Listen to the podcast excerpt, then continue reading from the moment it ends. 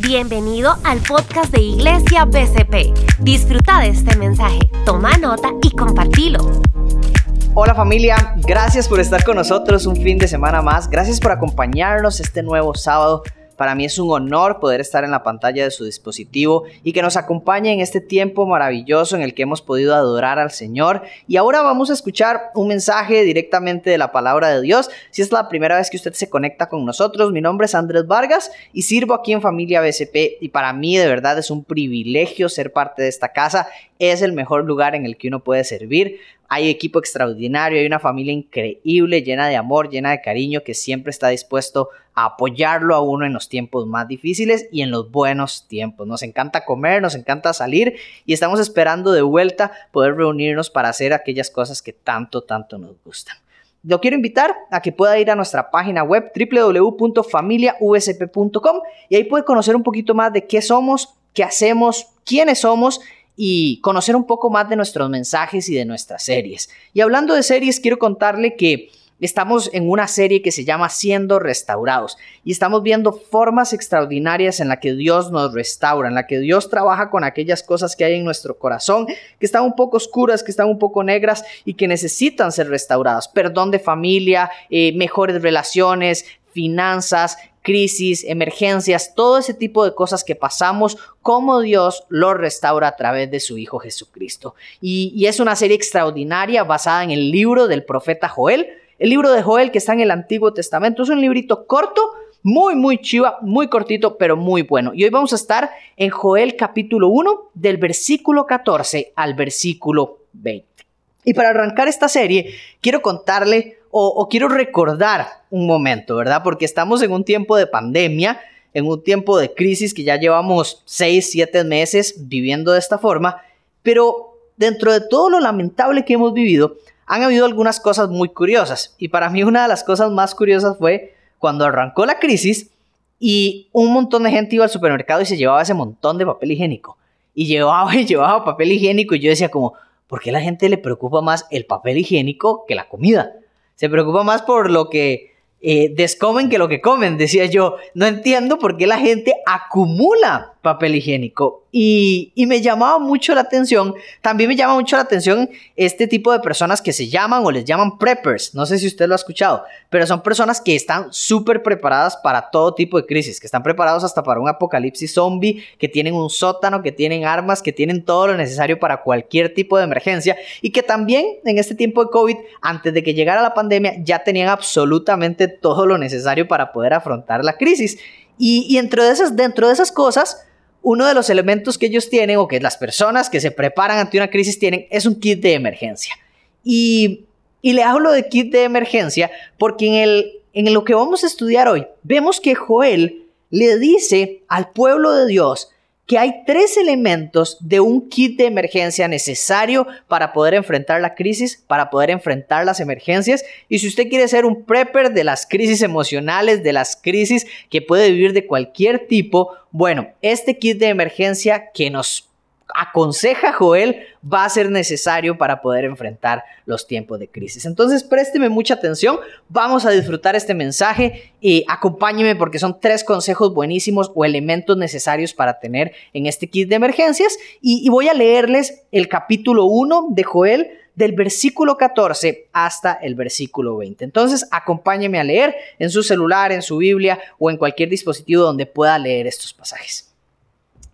Dice Joel, proclamen un tiempo de ayuno, convoquen al pueblo a una reunión solemne, reúnan a los líderes y a toda la gente del país en el templo del Señor, su Dios, y allí clamen a Él. El día del Señor está cerca, el día cuando la destrucción viene de parte del Todopoderoso. Qué terrible será aquel día. La comida desaparece delante de nuestros ojos. Ya no hay celebraciones de júbilo en la casa de nuestro Dios. Las semillas mueren en la tierra, reseca y las cosechas de grano se pierden. Los establos están vacíos y los graneros abandonados. ¿Cómo braman de hambre los animales? Las manadas de ganado vagan desorientadas porque no encuentran pasto. Los rebaños de ovejas y cabras gimen en su sufrimiento. Señor, ayúdanos. El fuego ha devorado los pastos del desierto y las llamas han consumido todos los árboles. Hasta los animales salvajes claman a ti, porque los arroyos se secaron y el fuego ha devorado los pastos del desierto. Acompáñeme a orar. Señor, te damos gracias por este tiempo. Gracias por esta noche. Que seas glorificado, Señor. Gracias por el tiempo de adoración que hemos tenido, Señor. Que seas exaltado desde aquí de donde estamos, Señor Jesús. Te quiero pedir que hables a nuestros corazones, Señor. Que entendamos este mensaje y lo llevemos a nuestros corazones y que seamos transformados por tu palabra. Que no sea yo el que hable, Señor, que seas vos que sea tu gracia, tu bondad, tu misericordia, tu sabiduría y nunca mis ideas, ni mis locuras, ni mis tonteras, Señor. Que sea el Espíritu Santo hablando y transformando los corazones de las personas. En el nombre de Jesucristo. Amén. Ok. Quiero contarle un poco de lo que está pasando acá. El primer elemento es un elemento contextual que quiero que, comprendamos o que hablemos. El elemento contextual es qué está pasando, por qué Joel está hablando de estas cosas. Y si usted se perdió la enseñanza de la semana anterior, puede ir al podcast y revisar y buscarlo en cualquier plataforma, pero le cuento un poco.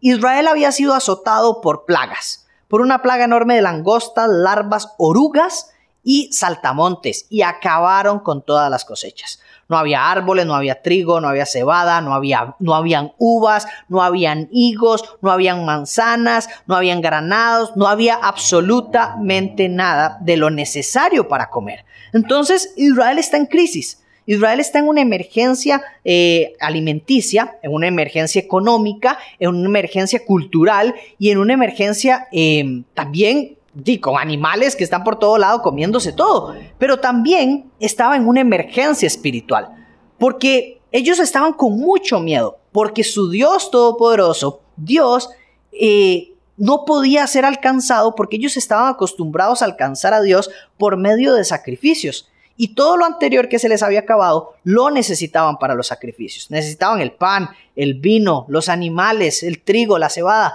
todo esto lo necesitaban para poder hacer sacrificios al Dios, a Dios. Y el antiguo sistema de, de perdón y de limpiarse con Dios era basado en sacrificios las personas entregaban algo en el, en el, altar, en el templo, el sacerdote lo entregaba a Dios y ya había una purificación para la persona que había llevado ese sacrificio. Y como ellos no tenían nada, había mucho miedo. Y hablamos de esto la semana pasada donde veíamos cómo ser restaurado si no tenemos que ofrecer. Pero Cristo aparece al rescate de aquellos que necesitamos ser restaurados. Entonces, basado en esto, el mensaje de hoy de Joel se trata un poco de qué pasa con la crisis en la que estamos.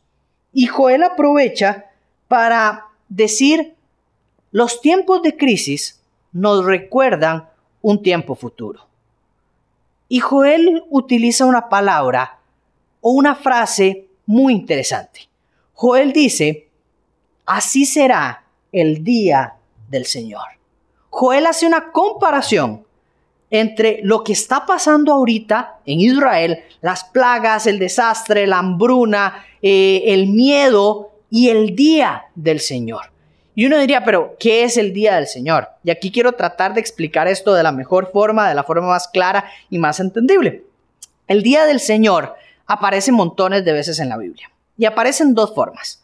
Una de las formas en las que aparece es hablando del domingo del día de descanso. El día del Señor es como un día apartado por nosotros los humanos para descansar, para orar, para estar con nuestra familia y para adorar al Señor en ese día y no trabajar. Por eso se le llama el día del Señor, porque el Señor tomó un día de descanso después de haber eh, creado absolutamente todo y nosotros decimos, bueno, ahora el día del Señor es ese día de descanso. Pero también el día del Señor es utilizado en un segundo eh, un segundo contexto o, tiene un segundo significado.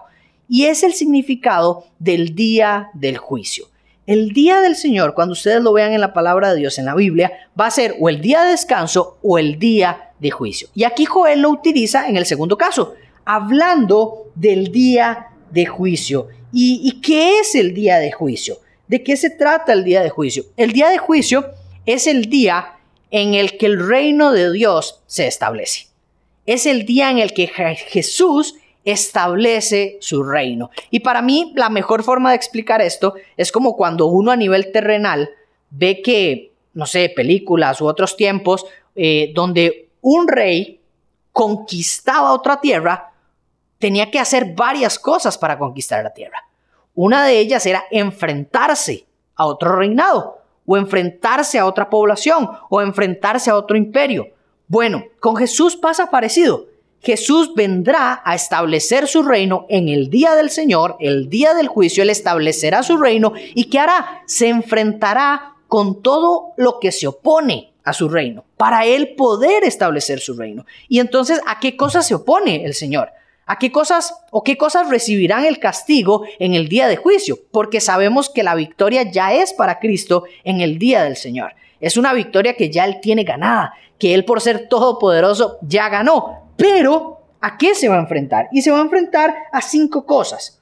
O, van a pasar cinco cosas. Lo primero que va a pasar es la, la destrucción de los enemigos de Dios. Jesús en el día del Señor o el día de juicio se encargará de destruir a todos los enemigos de Dios. Todos los enemigos de Dios serán destruidos. El segundo punto es que el Señor castigará toda la maldad de la tierra. Tal vez usted dice, ¿hasta cuándo esta maldad? ¿Hasta cuándo, Señor, viviremos injusticia? ¿Hasta cuándo viviremos en un mundo lleno de maldad y vemos tantos abusos y tantas cosas negativas y tanta corrupción y tanta cosa fea? ¿Hasta cuándo? Bueno, el día del Señor será el día en el que el Señor castigue y acabe con todo lo malo. El Señor hará una separación definitiva en el día del juicio. Él separará lo bueno de lo malo se dejará lo bueno y se lo llevará con él y apartará todo lo malo y lo malo será destruido. Otra cosa que va a hacer Jesús es un juicio final sobre el pecado, sobre Satanás y sobre todo el reino de Satanás. Y lo último es la aniquilación de los pueblos enemigos de Dios.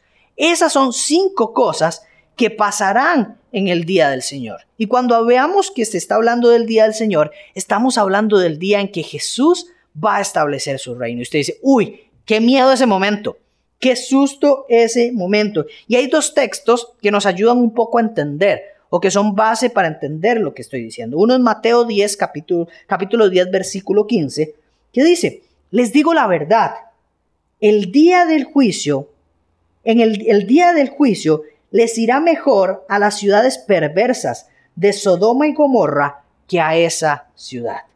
Y Romanos capítulo 2, versículos 5 y 6 dice, pero eres terco y te niegas a arrepentirte y abandonar tu pecado. Por eso vas acumulando un castigo terrible para ti mismo, pues se acerca el día de la ira, en el cual se manifestará el justo juicio de Dios. Él juzgará a cada uno según lo que haya hecho. De esto se trata el día del Señor. El juicio de Dios sobre la tierra, sobre la humanidad y donde cada uno será juzgado por lo que ha hecho. Y entonces usted dice, y estoy fregado. Me va a ir como en en el día del juicio. O tengo miedo del día del juicio. Porque a veces inclusive los cristianos tenemos miedo del día del juicio. Pero quiero decirle algo. Si usted es creyente, si usted cree que Jesús es su Señor, que Jesús es su Salvador, el día de juicio, el día del Señor, es un día de gozo, es un día de victoria y es un día de esperanza. ¿Por qué? Porque es el día de Cristo. El día del Señor es el día en donde su reino se establece y ese gobierno perfecto del Dios perfecto, de un gobernador perfecto que no tiene mancha, que no tiene corrupción, que no hay injusticia, será totalmente establecido. Dice Primera de Corintios 1, versículo 8, Él los mantendrá firmes hasta que hasta el final, para que qué, ojo, para que estén libres de toda culpa el día que nuestro Señor Jesucristo vuelva. Él nos mantendrá firmes. Por eso, el día del Señor para nosotros es un día de victoria. No es un día de juicio, es un día de recompensa. Él va a juzgar a todos, sí, nos va a juzgar a nosotros también. Pero por lo que hizo Jesús, Él va a decir, ustedes tienen castigo y ustedes tienen recompensa. y nosotros los que tenemos a Cristo seremos los que tengamos recompensa en el día del Señor. Entonces anhelamos el día del Señor porque sabemos que hay recompensa para los hijos de Dios. El día del Señor es el establecimiento del reino de Dios. Y aquí usted puede decir, uy, reino de Dios, otro concepto que he escuchado pero que no conozco muy bien. Bueno, el reino de Dios hay tres partes fundamentales. Las promesas del reino de Dios, que lo habla el Antiguo Testamento montones, Después tenemos la apertura del reino de Dios como las llaves del reino de Dios, que es cuando Jesús viene a la tierra, muere en una cruz y resucita. A partir de ahí, Jesús vence al pecado y se da apertura al reino de Dios. Y finalmente, el establecimiento del reino de Dios, que es lo que estamos hablando, que será el día del Señor y que será la maravilla más grande para todo creyente porque recibirá la recompensa que tanto ha anhelado. Que Dios establezca su reino no es una mala noticia para un creyente. Que Dios establezca su reino es la mejor noticia, porque es el día en que recibiremos el fruto de nuestra fe por lo que hizo Jesucristo en una cruz. Y entonces Joel dice, bueno, este día del Señor se parece mucho a lo que estamos viviendo en Israel hoy se parece mucho a estas plagas, se parece mucho a lo que estamos viendo, se parece mucho a la hambruna, a la necesidad, a la tristeza, a la angustia. Sí, se parece mucho. ¿Por qué? Porque será el día del juicio para toda la maldad. Y entonces Joel dice, bueno, los tiempos de crisis son recordatorios de lo que vendrá. Los tiempos de crisis son recordatorios de lo que vendrá. Lo que estamos viviendo hoy como pandemia, lo que estamos viviendo hoy de tiempos duros, son recordatorios que nos tienen que llevar a Dios, que nos tienen que recordar, va a haber un día donde el mundo sea castigado y yo necesito estar bien con el Señor. Y lo que vivo como pandemia ahorita, lo que vivo como crisis ahorita, no se parece en nada a lo que voy a vivir en el día del juicio si yo soy un enemigo de Dios. Y esa es la clave. Yo no sé si usted se acuerda en el cole, cuando usted hacía simulacros de bachillerato. A mí en el cole me tocó hacer como ocho simulacros de cada materia. ¿Y, ¿Y de qué se trata un simulacro? Sí, se llama un simulacro porque es un recordatorio o un escenario lo más parecido a lo que vamos a enfrentar a la hora de la prueba. ¿verdad? Entonces le hacían uno montones de simulacros y montones de simulacros para que prácticamente usted se aprendiera el examen de memoria supiera hasta el orden de los ejercicios y llegara al examen y fuera fácil pasar el examen porque usted ya había hecho montones de exámenes parecidos. Y, pasaba algo muy curioso, que uno arrancaba tal vez el primer simulacro y le iba malísimo. Pero conforme iba pasando los simulacros, uno iba alcanzando mejores notas hasta que prácticamente el último simulacro era la misma nota que uno iba a sacar en el examen de bachillerato. Y, y eso era súper interesante, pero así nos preparaban.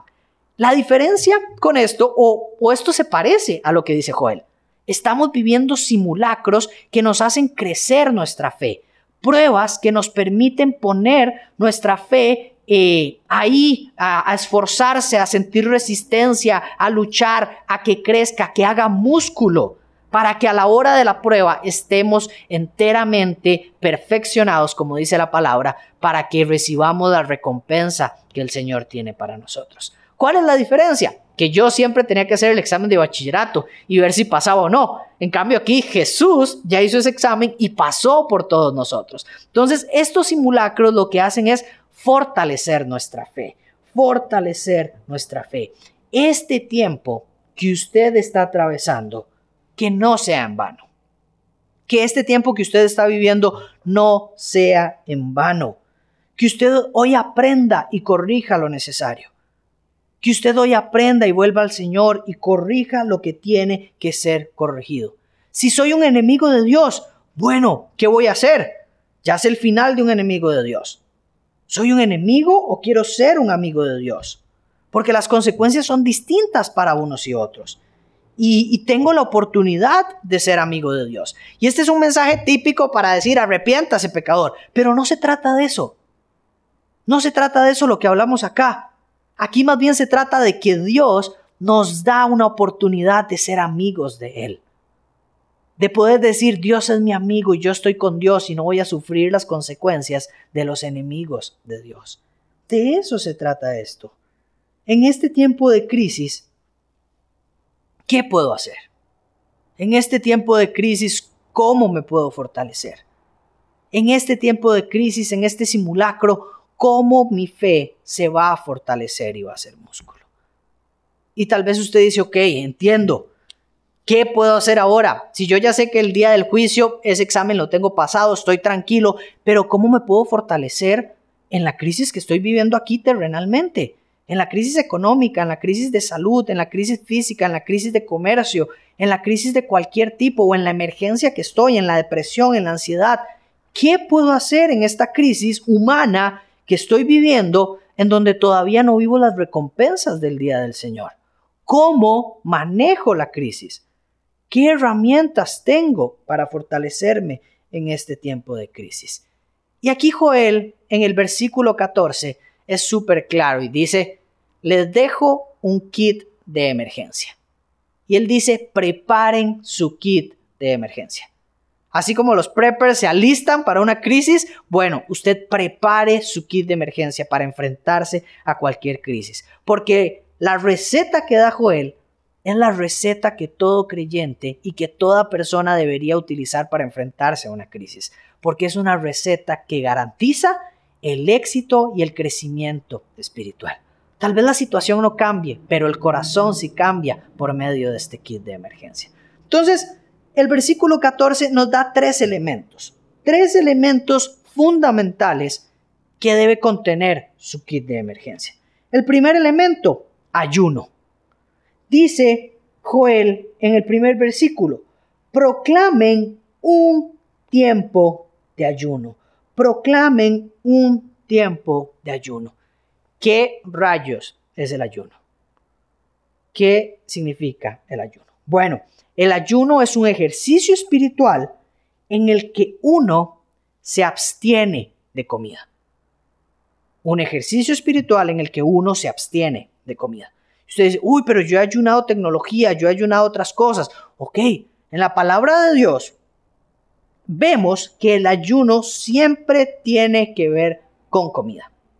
Siempre tiene que ver con dejar de consumir algo alimenticio y humillar mi cuerpo para depender totalmente de Dios. Si usted ayuna otras cosas, es usted con el Señor, pero lo que vemos en la palabra de Dios es un ejercicio de abstención de comida. ¿Y, por qué se hace? Usted dirá, ¿por qué yo tengo que dejar de comer? ¿Por qué yo debería hacer eso? Y hay varios elementos, hay varias razones por las que el pueblo de Dios lo hacía y lo sigue haciendo. El primer elemento es porque a veces se preparaban de esta forma para recibir un mensaje de Dios. Un profeta, un líder, ayunaba ciertos días para estar concentrado únicamente en lo espiritual y no desconcentrarse por las cosas terrenales y entonces poder recibir este mensaje de Dios sin ningún otro distractor. Otra razón, bueno, es que lo hacían también antes de cumplir una misión. Tal vez alguien tenía que ir a una misión, a conquistar un pueblo que Dios lo había mandado, o, o, dar un mensaje a otro pueblo, o hacer un camino largo porque el Señor los había mandado, o cumplir una misión específica que Dios le había mandado a esta persona. Las personas hacían un ayuno antes de salir a esta misión importante. ¿Para qué? Para fortalecer su espíritu ante las pruebas que podían enfrentar.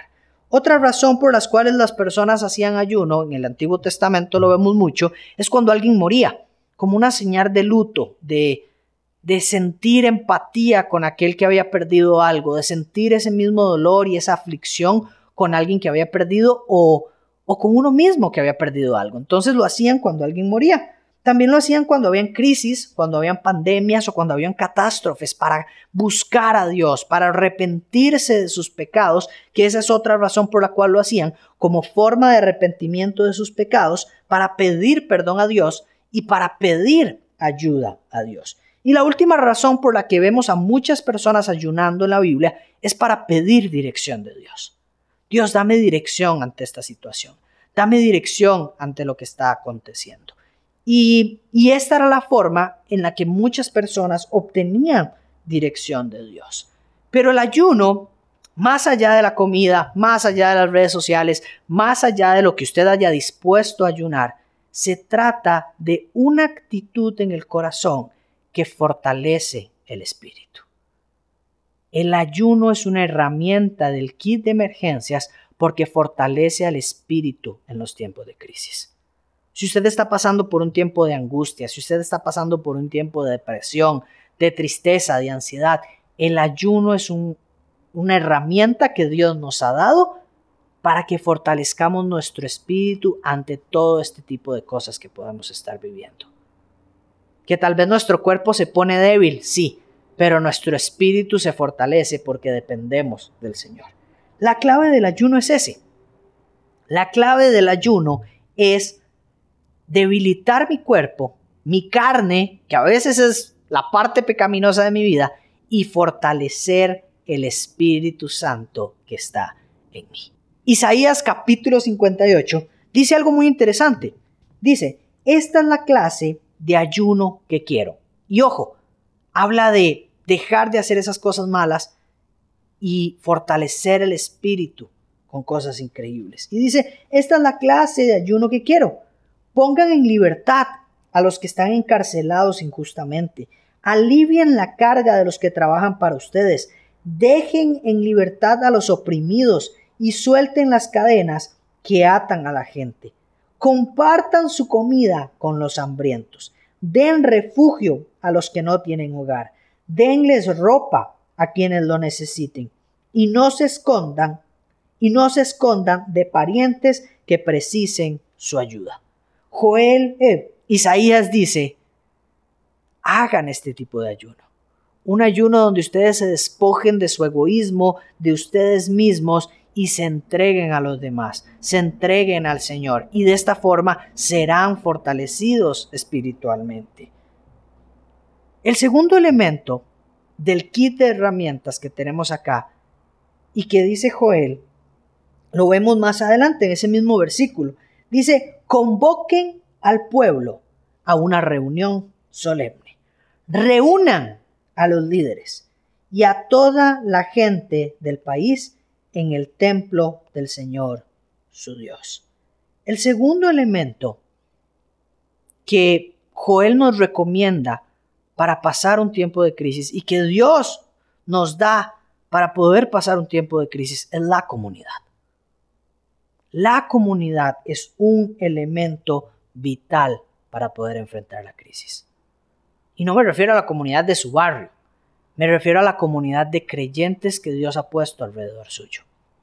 Su amigo cristiano, su grupo pequeño, su grupo eco, su grupo de ministerio, su equipo de trabajo, su iglesia, su familia espiritual. Ese grupo que Dios ha puesto como comunidad de creyentes alrededor suyo es vital para poder enfrentar la crisis. ¿Por qué? Porque usted dice, ¿por qué yo necesito comunidad?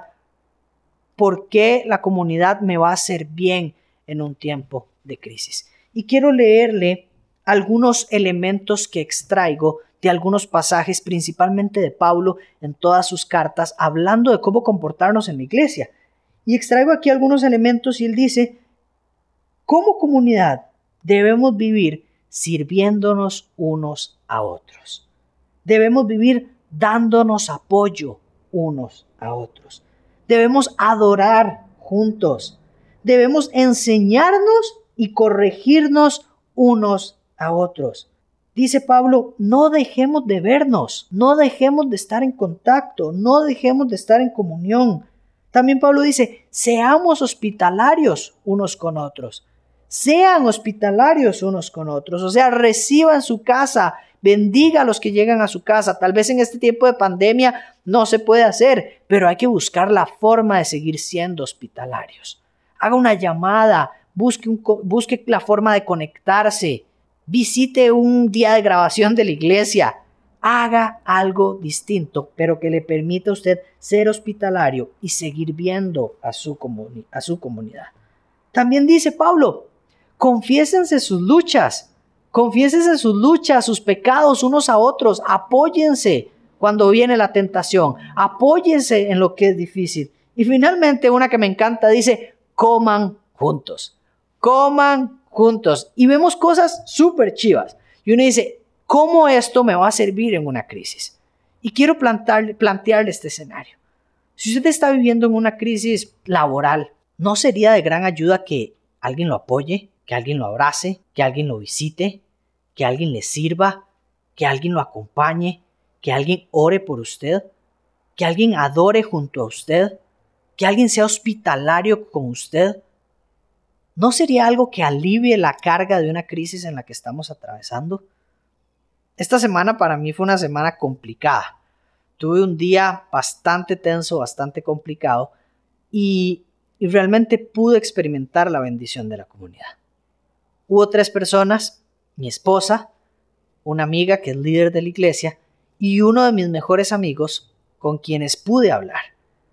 Y los tres me supieron dar grandes consejos, grandes ayudas y, y en realidad pude vivir esto.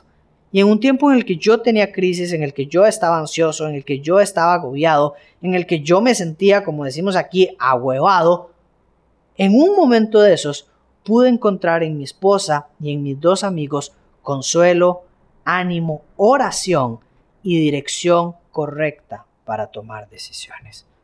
Sin la comunidad, tomamos decisiones equivocadas a veces. Sin la comunidad, nos sentimos solos, el agobio crece más de la cuenta y a veces no tenemos alguien que ore por nosotros y que Dios hable las palabras correctas a través de esa persona. ¿Cuántos necesitamos un abrazo hoy? Una palabra de aliento, un consejo, un apretón de manos, una palmadita en la espalda, un vamos si se puede, un yo te acompaño en tus luchas, un yo sé que este tal vez no ha sido tu año, pero vamos juntos. Yo sé que tal vez este no ha sido tu mes, pero aquí estoy para lo que necesites. De eso se trata la comunidad. La comunidad no es una opción. Que usted dice, ah, yo quiero tener comunidad. Y que otros digan, ah, no, yo no tengo, yo no quiero tener comunidad. No. La comunidad es una práctica necesaria y vital para el cristiano. La, comunidad no es un tema de gustos, de personalidad o de ganas. La comunidad es un tema vital y necesario para el creyente. No hay llaneros solitarios en el cristianismo. No hay llaneros solitarios en el reino de Dios. Todos necesitamos comunidad. Y a veces no es la realidad que vivimos en la iglesia, ni en la realidad que vivimos en nuestras familias. Más bien tenemos una realidad de esposos que nunca cuentan sus luchas hasta que todo se derrumba. O familias que dicen que siempre están de maravilla cuando necesitan consejería o necesitan apoyo o necesitan un abrazo de alguien o necesitan ayuda económica en estos tiempos de crisis. Personas que tal vez no se reúnen o no se conectan a una reunión que saben que les haría bien y que dicen, uy, no, qué pereza reunirme porque me va a tocar hablar con la gente. O tal vez personas que, que no decimos nunca cómo estamos, hasta que estamos muy abajo y ahora sí todo el mundo se da cuenta de cómo estamos.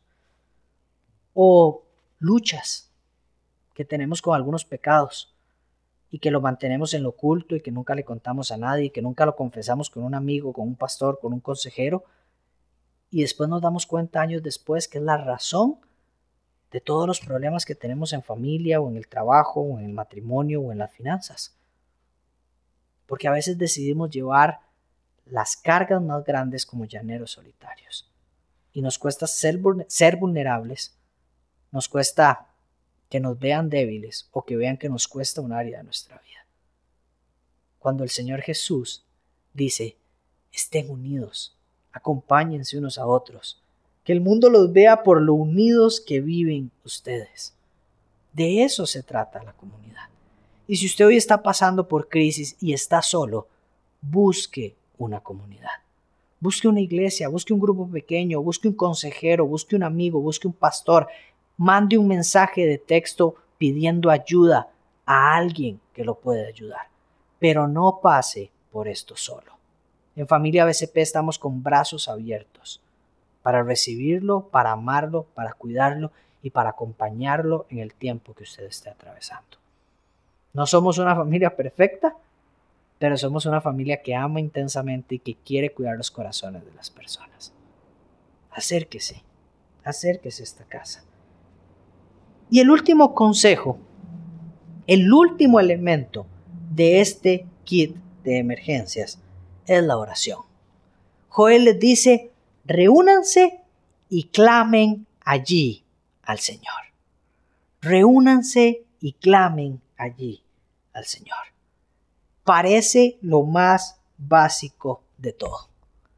Pero la verdad es que a veces tenemos oraciones tan pobres y oraciones tan increíblemente malas, y perdón que diga esta palabra y te dice, uy, qué feo, ¿cómo va a haber oraciones buenas y oraciones malas? Sí, hay oraciones malas y Jesús lo dijo claramente. Cuando dije, no oren como los fariseos para que todo el mundo los vea, sino oren en lo privado y Dios, que es su Padre, los recompensará en lo público.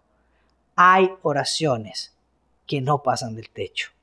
Y hay tres tipos de oraciones que no pasan del techo. La primera, oraciones repetidas oraciones repetidas de un libro o oraciones que alguien más ha dicho. El otro día me contaba una historia de, de un capellán que fue a un hospital a orar por una señora. Y el capellán le preguntó a la señora, ¿qué religión es usted? Y, ella le dijo, eh, no tengo ninguna denominación, soy cristiana y ¿para qué necesita eso para orar por mí? Y él le dice, no, dígame alguna denominación, es que si no, eh, después la ofendo con la oración que voy a hacer. Y entonces ella le dice, bueno, soy de esta denominación. Y, y el señor, el capellán, saca su librito, busca la denominación y empieza a leer una oración. Y dicen que esta señora es lo más tierna, lo más amorosa de la vida. Y, y llega y le dice al señor, bueno señor, ya que leyó eso, me avisa cuando empieza a orar, para yo también orar con usted. Y es que esa es la realidad nuestra a veces. Puede sonar feo, pero a veces estamos acostumbrados a hacer una oración de un libro, a hacer una oración repetida, a hacer la oración que hizo el pastor, a hacer la oración que hizo aquel líder, a hacer la oración que hizo fulanito porque es la oración exitosa. No, haga una oración original. El segundo tipo de oración que no pasa del techo son las oraciones que aparentan algo que no somos. Aquella oración donde cambiamos el tono de voz, donde cambiamos la forma de hablar para que nos escuchemos rimbombantes y elegantes y como leyendo una, como leyendo la Biblia en Reina Valera, esas oraciones Reina Valera que nadie entiende y que ni siquiera usted entiende en su corazón y que solo porque suenan lindos las decimos. Ese tipo de oración no pasa del techo. Ore genuinamente. Y la tercera oración que no pasa del techo son las oraciones cómodas. Deje de orar cómodo. ¿Qué es orar cómodamente? ¿Qué es una oración cómoda? Señor Jesús, te pido que bendigas mis alimentos. Usted dice como, ¿cómo bendiga mis alimentos? Dios ha provisto ya alimento. ¿Qué bendición más? ¿Qué es esa oración tan cómoda? ¿Qué es esa oración tan insignificante para el Dios Todopoderoso? O a veces que decimos, Señor, provee a los que no tienen comida. Esa es una oración cómoda. Señor, bendice mi día. Esa es una oración cómoda. Y tal vez a usted esto le está generando choque, pero ya le explico por qué son oraciones cómodas. Porque cuando leemos la Biblia, nunca nos encontramos oraciones de este tipo. Cuando leemos la palabra de Dios, nos encontramos oraciones valientes, llenas de coraje y llenas de reto. ¿Qué pasa si en vez de decirle al Señor, Señor, provee para los que no tienen, usted y yo decimos, Dios, permíteme proveer para los que no tienen? Señor, dame oportunidades para proveer a los necesitados. Señor, dame en abundancia para ayudar a los proyectos como Soy Calle. Señor, dame en abundancia para ayudarle un plato de comida al que está allá afuera de mi casa sentado en una acera que no tiene comida hace semanas. Señor, dame para yo proveer, dame la valentía, dame el coraje para darle al necesitado. Eso es una oración valiente, eso es una oración peligrosa Y le digo peligrosa porque son las oraciones que el Señor empieza a mover cosas para que usted haga lo que ha pedido. Pero una oración cómoda de Señor provee al necesitado. No pasa nada. No pasa nada. Porque el Señor ya sabe que tiene que proveer al necesitado y el Señor ya provee al necesitado. Pero el Señor quiere que usted sea parte de esa provisión al necesitado. Y ahí la oración se transforma. Y ahí usted ve resultados de las oraciones que usted ha hecho. ¿Qué pasa si usted dice, en vez de decir, Señor, bendecí mi día, ¿por qué no decimos, Señor, transforma mi corazón para que yo pueda ver todas las bendiciones que ya has puesto en mi día? Señor, transforma mi forma de ver mi día para que yo pueda ver las bendiciones que ya has puesto ahí. Cambie sus oraciones. Deje de hacer oraciones cómodas y empiece a hacer oraciones peligrosas, valientes y llenas de coraje. Y le quiero dar tres oraciones. Tres tipos de oración que usted puede hacer que son distintas, que al Señor le fascinan y que usted va a ver resultados. La primera es la oración que le llamo examíname. Y la veo en Salmos capítulo 139, versículo 23 y 24. Y David, estando en el desierto, perseguido por Saúl, tal vez teniendo ganas de desquitarse, le dice a Dios, Dios, examíname, oh Dios. Conoce mi corazón, pruébame, pon a prueba mi corazón y conoce los pensamientos que me inquietan. Otra versión dice, conoce mis ansiedades. Señálame cualquier cosa en mí que te ofenda y guíame por el camino de la vida eterna. Esta es la oración examíname. Donde usted le dice al Señor, Señor, saque todo lo malo que hay en mi corazón. Señor, examine la corrosión, la toxicidad de este corazón y que salga para que sea transformado.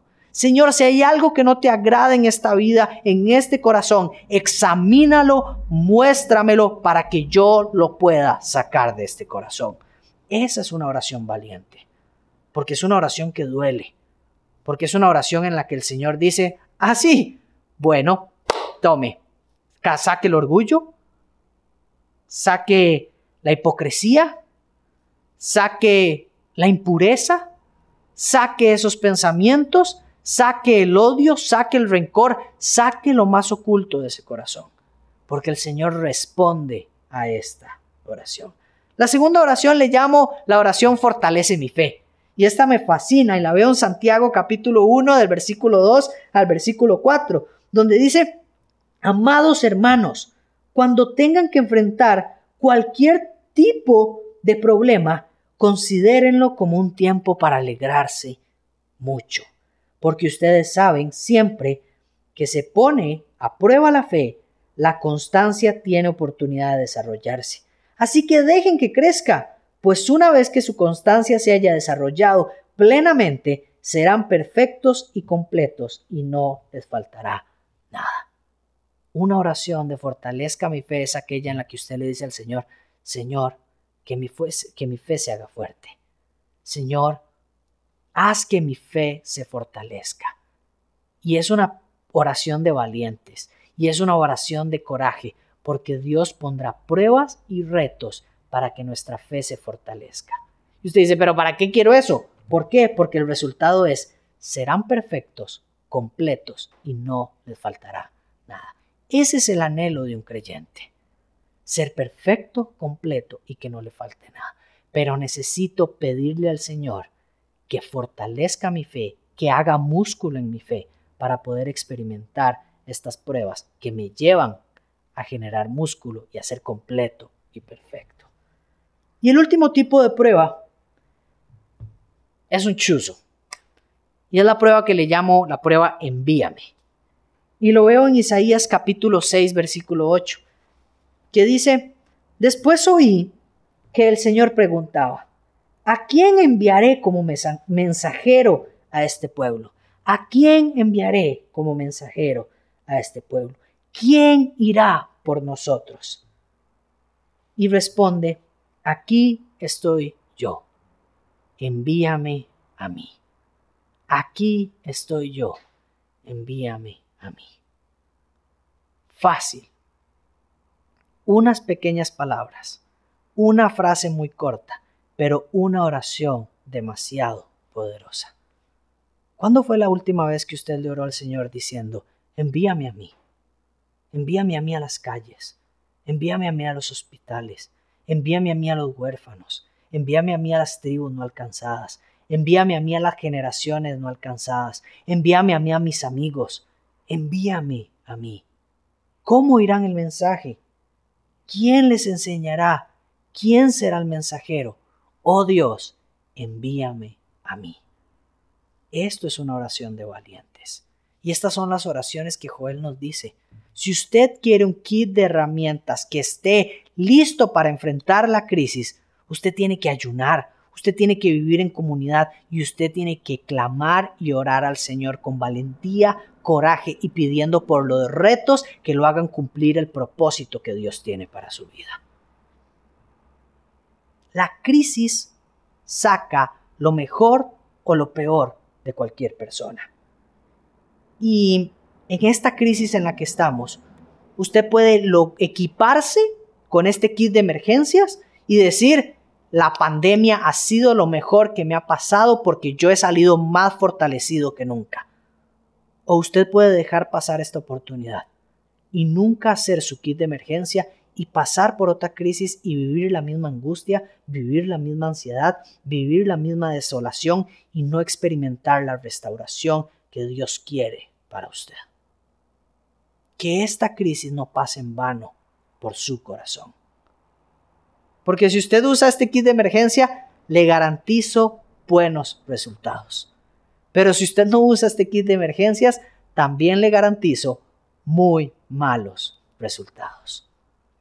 Termino con esta historia. Y esta historia es una historia que me fascina. Y, es la historia de una mujer, una mujer que estaba enferma, una mujer que, que tenía una enfermedad de años, una mujer que la ha pasado mal. Y, quiero que me acompañe en esta historia. Esta mujer es una mujer que tiene un sangrado que nunca se detiene.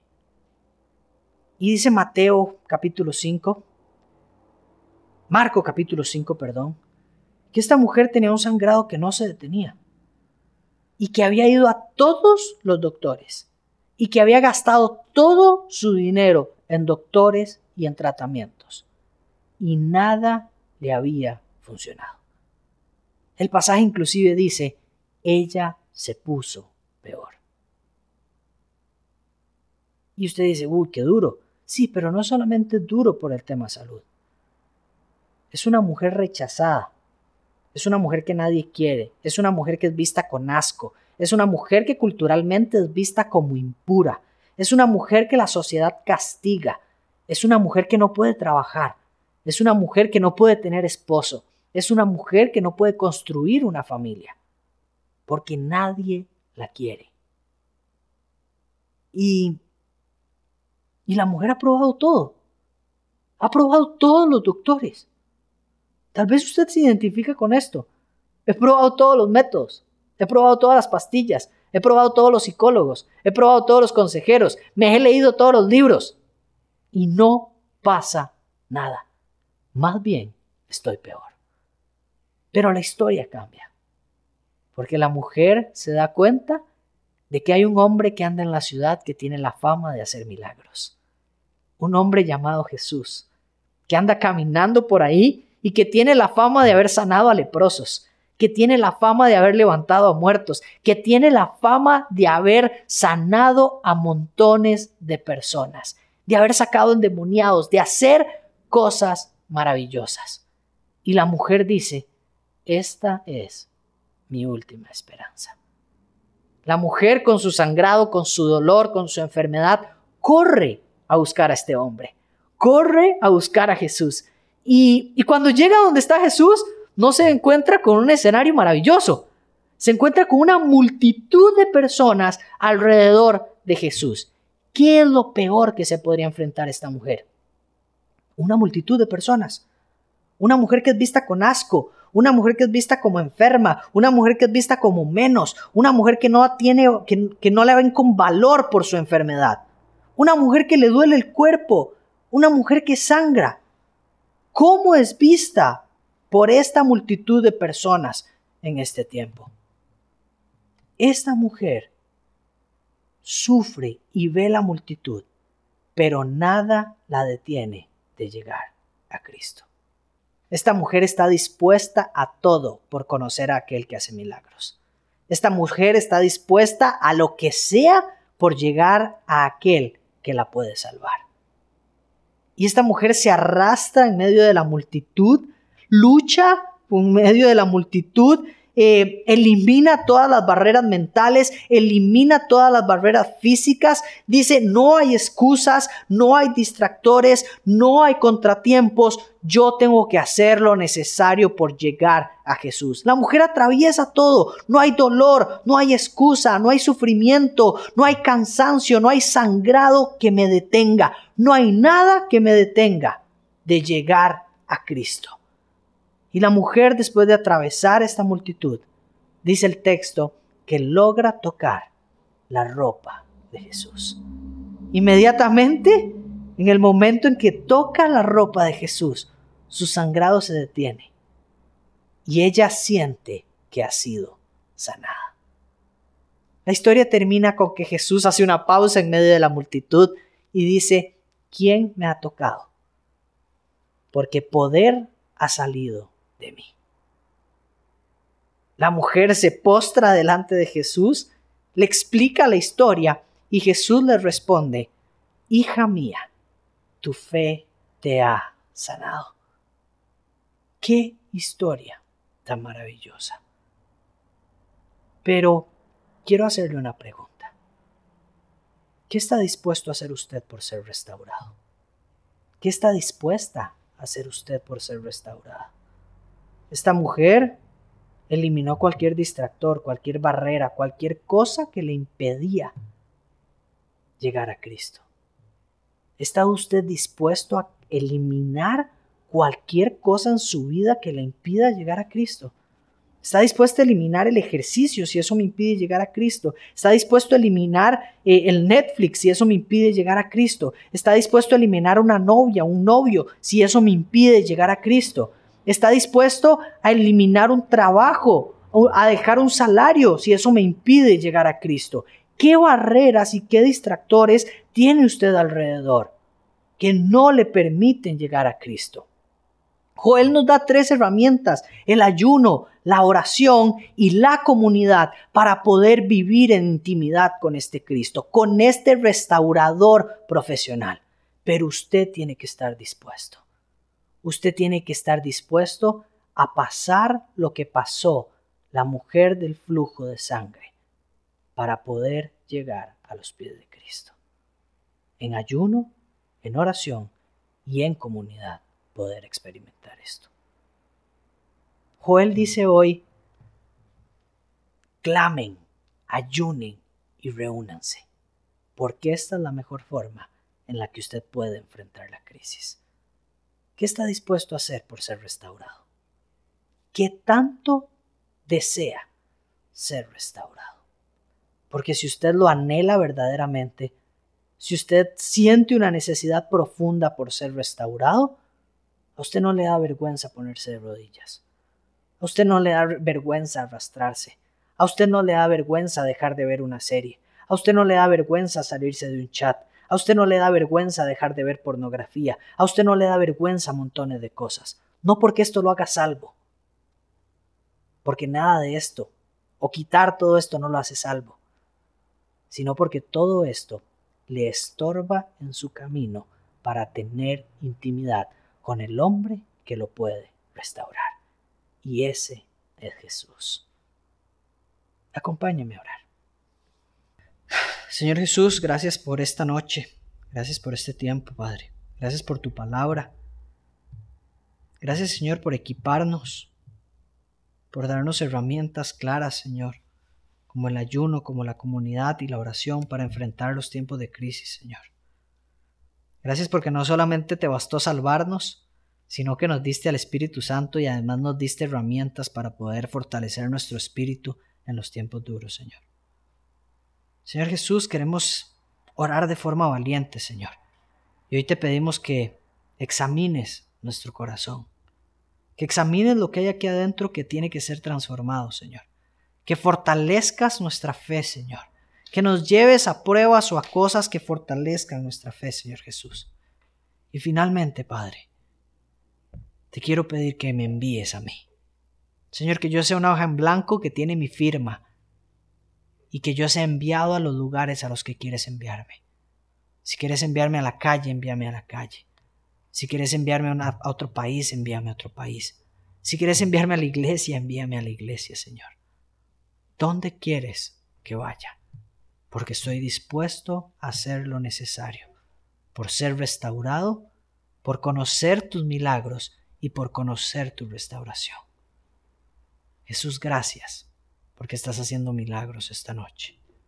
Jesús, gracias porque nos has restaurado y porque ahora estamos equipados con un kit maravilloso para enfrentarnos a la crisis. En el nombre de Jesús. Amén. Esperamos que este podcast haya sido de bendición para tu vida. Suscríbete, descargalo, compartilo y hagamos que la palabra de Dios llegue a más personas. Somos familia PCP. Vení tal como sos.